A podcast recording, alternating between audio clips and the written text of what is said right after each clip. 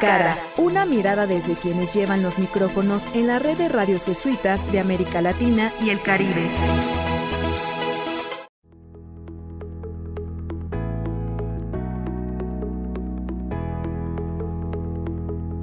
Hoy me acompaña Lourdes López. Ella es una comunicadora de Radio Santa Cruz del Instituto Radiofónico Fe y Alegría, conocido como Fundación IRFA en Bolivia. Y agradecemos que nos puedas acompañar, Lourdes. Queremos que nos contes un poco eh, sobre tu vida, sobre tu trabajo, eh, dentro de la radio. Eh, si tuvieras que hacer una breve autobiografía, ¿qué nos podrías contar, Lourdes? Yo he crecido con la radio, soy hija de una radio apasionada que es mi madre. Ella es quechua y ella pues eh, tiene el atuendo típico de una mujer de, de, campo, ¿no? Ella viste pollera. Es increíble ese, esa pasión por la radio que me ha ido transmitiendo a lo largo de mi vida. Imagínate, yo desde que tengo uso de razón escucho radio y he eh, seguido de cerca toda la transición y crecimiento de la radio, desde las radionovelas, los noticiosos que eran los favoritos de mi madre y, cuando ya mamá no estaba en casa, estábamos, yo escuchaba la, la radio musical. Entonces tengo una cercanía con la radio muy interesante y las cosas de la vida que me muestran que me dedico a hacer radio, ¿no? Como que el camino fue marcándose de esa manera. Entonces, de alguna manera, eh, me considero una persona amante de la radio, eh, me gusta aportar desde donde estoy, soy una persona eh, proactiva, me, me, gusta ser muy responsable también en el amplio sentido de la palabra, tanto para cumplir con mis tareas como también para cuidar lo que digo, eh, cuidar lo que emito por la radio. Entonces, eh, esa soy yo, una persona también alegre, em, que tiene una familia, tengo dos niñas, tengo a mi madre conmigo y nada, las mascotitas también en casa y esa soy yo. Qué bien, entonces tú eh, te acercaste, digamos, al mundo de la comunicación a través de tu mamá y escuchando la radio. ¿Cómo fue que llegaste a trabajar en un medio de comunicación? ¿Fue Radio Santa, Santa Cruz tu, primera, tu primer medio o cómo fueron tus pasos para llegar al medio? Bueno, mira, eh, el año 1996 yo estaba cursando el cuarto año de comunicación social y tenía por compañero a un trabajador de la radio, un locutor de la radio. Y me dice, eh, fue, una situación bastante curiosa, estábamos haciendo un curso de verano y eh, teníamos que hacer un trabajo práctico y era fotografía periodística. Entonces teníamos que hacer una portada de un periódico y teníamos que tener una noticia. Entonces eh, la portada era individual y a mí me, se me ocurrió hacer una cobertura. No teníamos pues el hábito, ¿no? Como estudiantes de irnos a meter a hacer coberturas por ahí. Eh, teníamos miedo de pronto que nos saquen, te estoy hablando del 96. Entonces eh, yo me metí a hacer una cobertura, saqué fotografías en un acto oficial en una institución de, de mi ciudad y eso lo vio él y me dice, me parece curioso que te hayas metido y que te hayas atrevido a hacer esa cobertura siendo estudiante. Entonces, eh, te cuento que en la radio hay una plaza de periodista para hacer eh, para el departamento de prensa y no sé si quieres posturar. De pronto, si te animas, yo te presento con el director y dale, probá. Entonces, yo fui y eh, tuve la oportunidad de hablar con el padre Francisco Flores, Pancho le decíamos, y me dio la oportunidad de hacer tres meses de prueba y fue muy bien, fui muy bien recibida por mis colegas de trabajo que me guiaron, me enseñaron y ahí me quedé. Desde el 96 que estoy en la radio, he ido, me han dado la oportunidad de continuar formándome, he terminado la carrera y me acuerdo que el padre Pancho me decía, terminas la carrera y trabajas todo el día porque yo trabajaba solamente mediodía.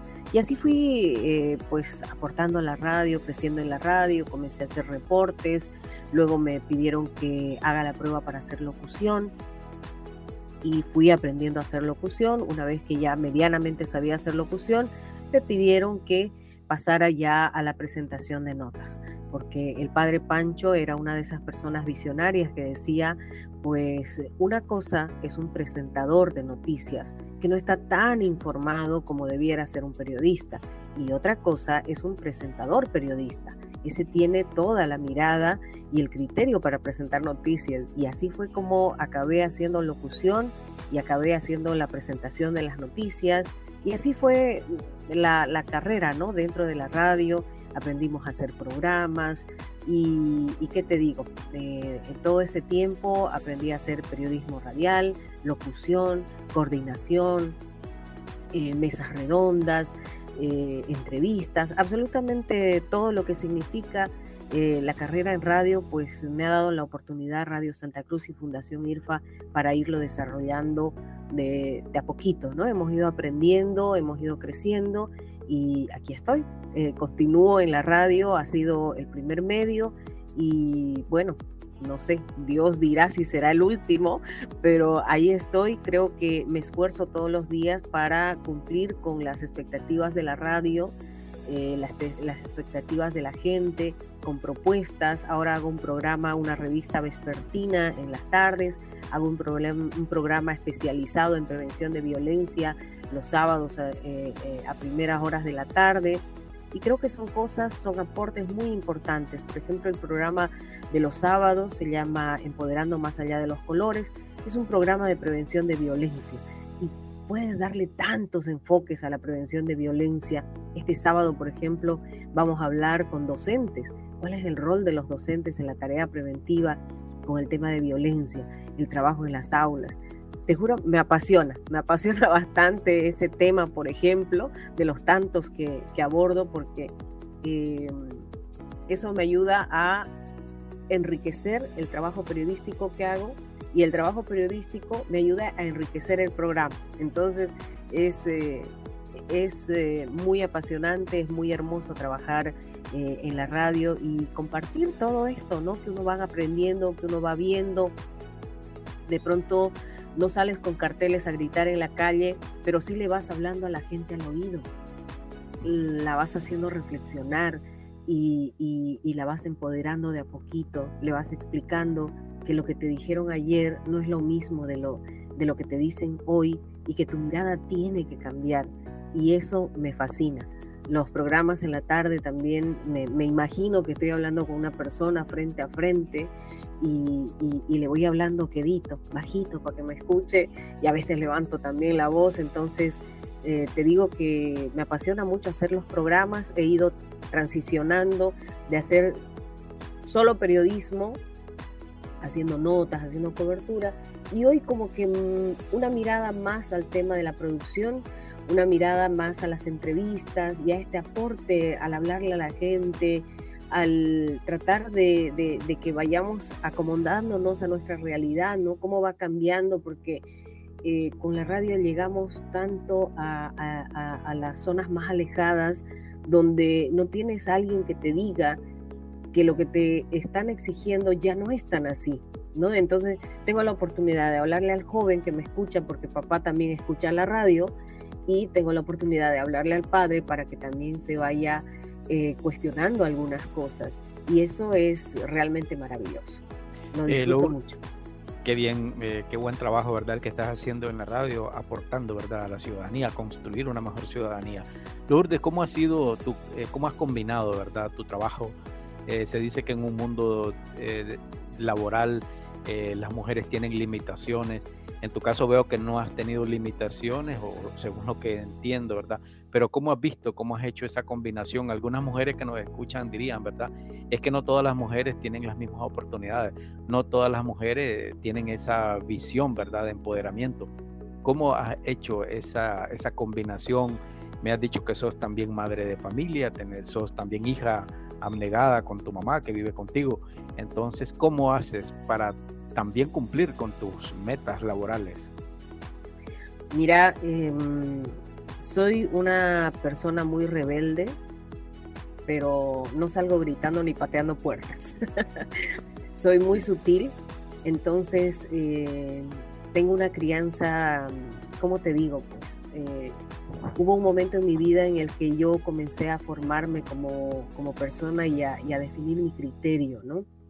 Y eso pues no me lo dio mamá propiamente, porque mamá trabajaba mucho también para poder darnos lo necesario. Entonces yo fui eh, viendo cómo quería que sea mi vida.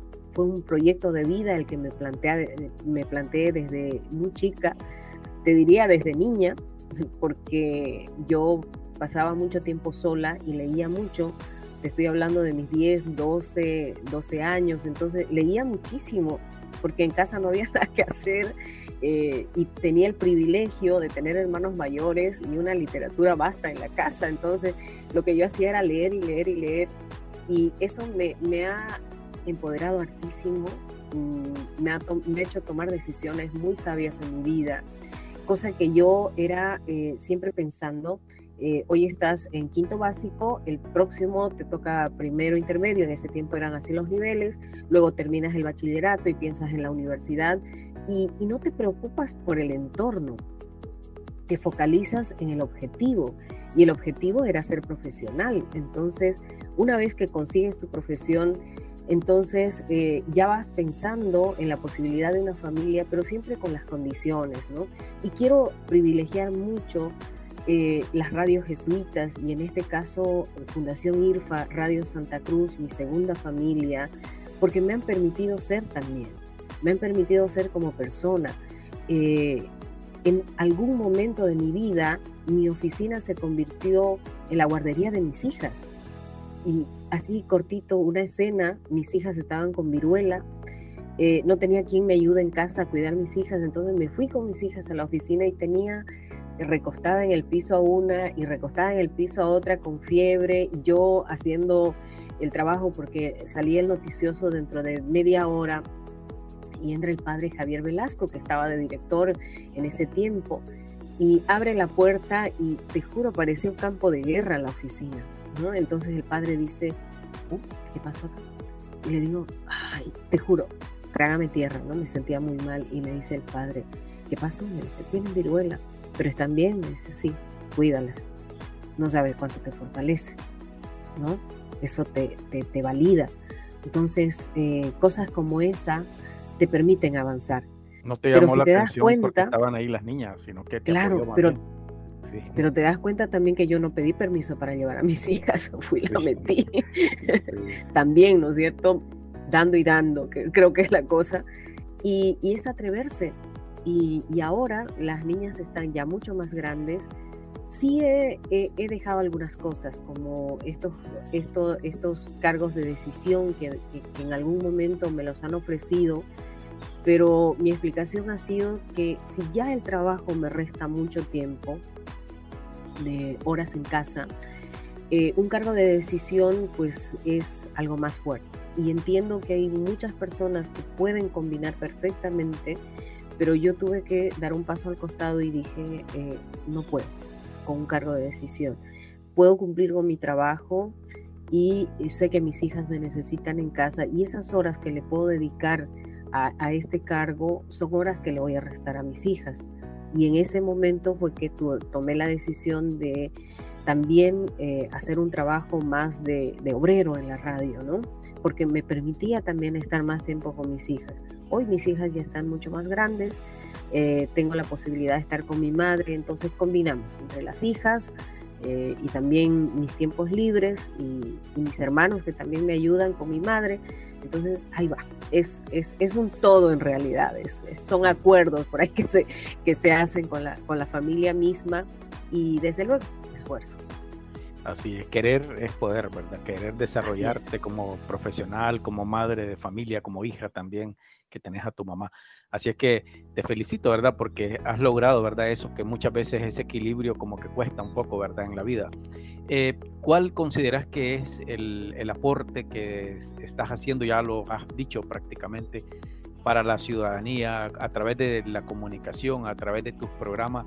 ¿Cuál es ese aporte que haces desde la radio de Santa Cruz a la población? Eh, sabemos que Bolivia, al igual que nuestros pueblos de América Latina y el Caribe, tienen muchas problemáticas y a veces sumarle más problemas a la gente eh, es como angustiarlas un poco más, pero en la radio podemos hacer también algo diferente, ¿verdad? Y ya lo decía vos, ¿verdad? Hacer también propuestas. ¿Cuál consideras que es o cómo eh, conseguís ese aporte ciudadano eh, a través de la radio y a través de tu trabajo? Mira, yo parto de una idea. Muchas veces una persona hace a la institución y muchas veces la institución hace a la persona. Yo me ubico en esta segunda parte. Yo he internalizado y he naturalizado en mi vida personal y desde luego como profesional los pilares de la institución a la que pertenezco. Entonces, esa es la guía con la cual yo hago mi aporte a la sociedad. Y nuestra opción como institución son los sectores vulnerables. Estamos, estamos hablando de niños, mujeres, indígenas, personas adultas mayores, campesinos, son los sectores más vulnerables. ¿Y qué significa? Que como periodista y como locutora, como productora de programas, mis puertas están abiertas para esas personas, porque yo no me puedo considerar ser la voz de esas personas, sino que ellas tengan su propio espacio en ese medio, democratizando de esa manera la radio, abriendo las puertas de la radio para que estas personas en su propia voz les muestren, además a través de ese testimonio que es posible llegar a las radios con tu propia voz. Entonces, amén de, de yo contar sus historias, ellos cuentan sus historias propias y creo que es un plus, es un mensaje doble. Estoy diciendo mi problema y le estoy diciendo al otro que es posible llegar a decirlo con mis propias palabras. ¿No es cierto? Eso eh, esa es la transversal de todo el trabajo que se realiza en la radio y que lo he internalizado tanto y que quiero cumplirlo y lo voy cumpliendo eh, a lo largo de cada cosa que se hace en la radio eh, y, con este programa especializado que también es parte de los pilares de la radio, esa lucha tenaz que uno tiene que tener con la violencia, pero no eh, radical, ¿me entiendes? Nosotros en el programa Empoderando, por ejemplo, tenemos un especialista, un testimonio y eh, una experiencia o, o dos especialistas, pero gente que conozca del problema, no que hablemos de memoria. Entonces estamos hablando con personas que tienen conocimiento de causa, que experimentan y que hacen la labor día a día. Qué mejor que estas personas hablen y que nosotras que si bien somos locutores, nos callemos un poquito y le demos la voz a ellos para que puedan hablar. De esa manera eh, se trabaja y se aporta. Te felicito, ¿verdad? Porque haces un bonito trabajo y la radio también te ha dado esa oportunidad de poder desarrollarte libremente, ¿verdad? Con tu formato, con tu propuesta, en unos contextos cada vez más difíciles, ¿verdad? Que tenemos en este momento eh, en nuestros países, en América Latina. Hasta aquí este cruce de miradas con quienes hablan a los micrófonos de la red de radios jesuitas de América Latina y el Caribe, cara a cara.